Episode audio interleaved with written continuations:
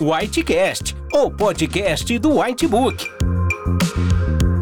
Aqui você encontrará informações atualizadas do mundo médico, relatos de casos clínicos, debates, discussão de condutas, além de descobrir como os conteúdos do Whitebook podem te ajudar nos desafios da profissão. E não se esqueça de assinar o canal do Whitebook em seu agregador favorito.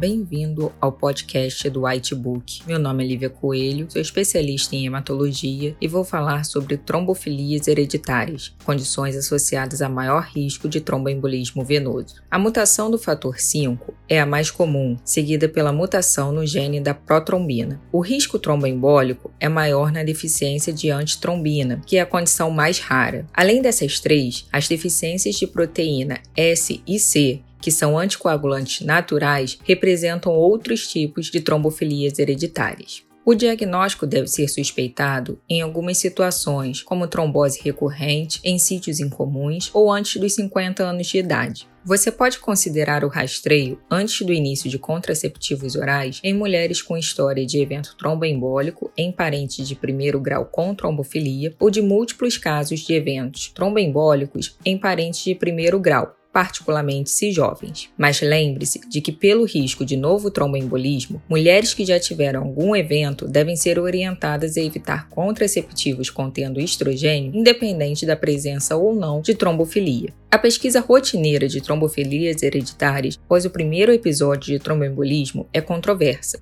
você deve considerar realizar pesquisa de fator 5 de Leiden, mutação no gene da protrombina e deficiência de proteínas C e S e de antitrombina em pacientes com história pessoal de trombose venosa e familiar de trombofilia, diagnóstico de trombose antes de 45 anos, tromboembolismo recorrente e trombose em múltiplos sítios ou em sítio incomum. Indivíduos assintomáticos com história familiar fortemente positiva também merecem ser investigados. Os principais diagnósticos diferenciais são síndrome do anticorpo antifosfolipídio, síndromes mieloproliferativas, hemoglobinúria paroxística noturna e malignidade. Mas atenção quando você for solicitar pesquisa de trombofilias para algum paciente. Trombose aguda e uso de alguns anticoagulantes afetam os níveis e atividade de muitos fatores da coagulação. O ideal é postergar a investigação para reduzir o risco de resultados falsos positivos. Em relação ao tratamento, seus pacientes com trombose documentada devem ser anticoagulados da mesma forma que os indivíduos sem trombofilia. Considere anticoagulação por tempo indefinido nos casos de evento potencialmente fatal em sítio incomum ou mais de um episódio. Pessoas assintomáticas com rastreio positivo para trombofilia não devem ser anticoaguladas rotineiramente. No entanto, oriente-as quanto aos sinais e sintomas de tromboembolismo, para que procurem assistência médica o mais rápido possível caso apresentem manifestações clínicas sugestivas. Anticoagulação profilática está indicada em situações que aumentem o risco de trombose, como gestação. Espero que tenha gostado do podcast e para saber mais sobre o assunto, veja o conteúdo completo de trombofilias no Whitebook.